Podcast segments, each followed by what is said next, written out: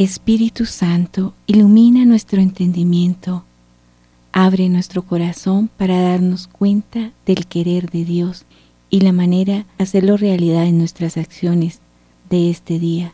Instruyenos en tus sendas para que teniendo en cuenta tu palabra, seamos signos de tu presencia en el mundo. Lección Fina Oración inicial.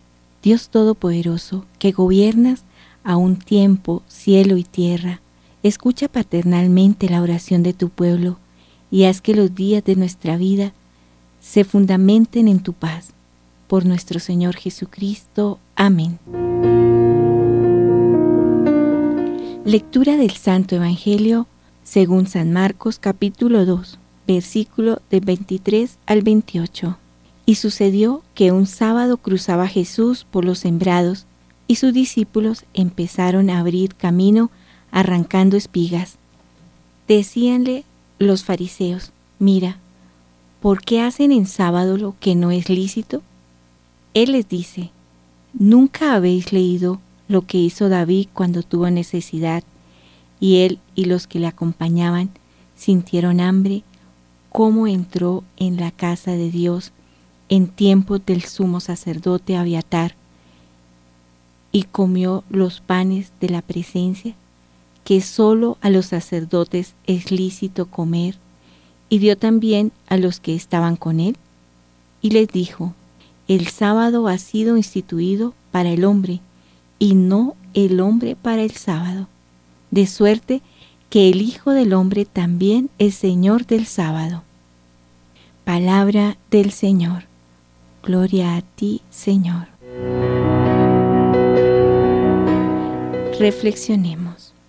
La ley existe para el bien de las personas.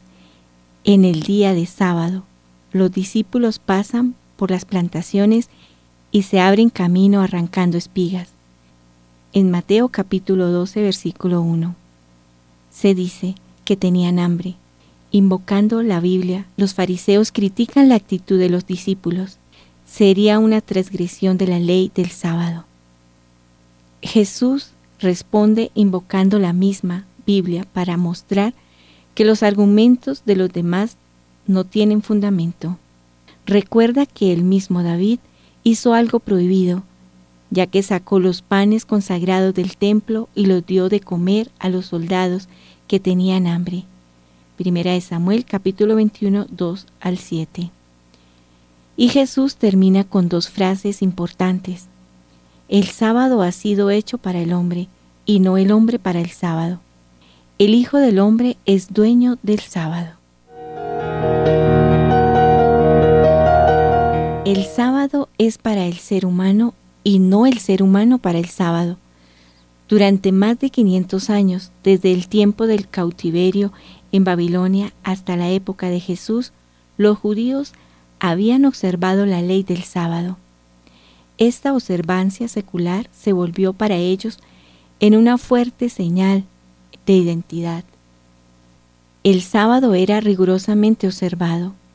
En la época de los macabeos, hacia la mitad del siglo II a.C., esta rígida observancia llegó a un punto crítico, atacados por los griegos en día de sábado. Los rebeldes macabeos preferían dejarse matar, no transgredir el sábado usando las armas para defender su vida. Por esto murieron mil personas. Primera de Macabeos capítulo 2 versículos 32 al 38. Reflexionando sobre esta masacre, los líderes macabeos concluyeron que debían resistir y defender su vida, aunque fuera sábado. Primera de Macabeos capítulo 2 versículos 39 al 41. Jesús tuvo la misma actitud, relativizar la ley del sábado a favor de la vida, pues la ley existe para el bien de la vida humana y no al contrario. El Hijo del Hombre es dueño del sábado. La nueva experiencia de Dios como Padre, Madre, hace que Jesús, el Hijo del Hombre, diera una llave para descubrir la intención de Dios que está en el origen de las leyes del Antiguo Testamento. Por esto, el Hijo del Hombre es dueño hasta del sábado. Al convivir con el pueblo de Galilea durante 30 años y sintiendo en su piel la opresión y la exclusión a que tantos hermanos y hermanas estaban condenados en nombre de la ley de Dios, Jesús percibió que esto no podía ser el sentido de aquellas leyes. Si Dios es el Padre, entonces acoge a todos como hijos e hijas.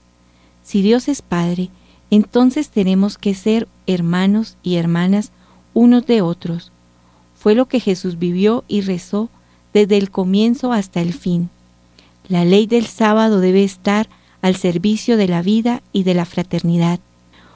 Fue por su fidelidad a este mensaje que Jesús fue preso y condenado a muerte.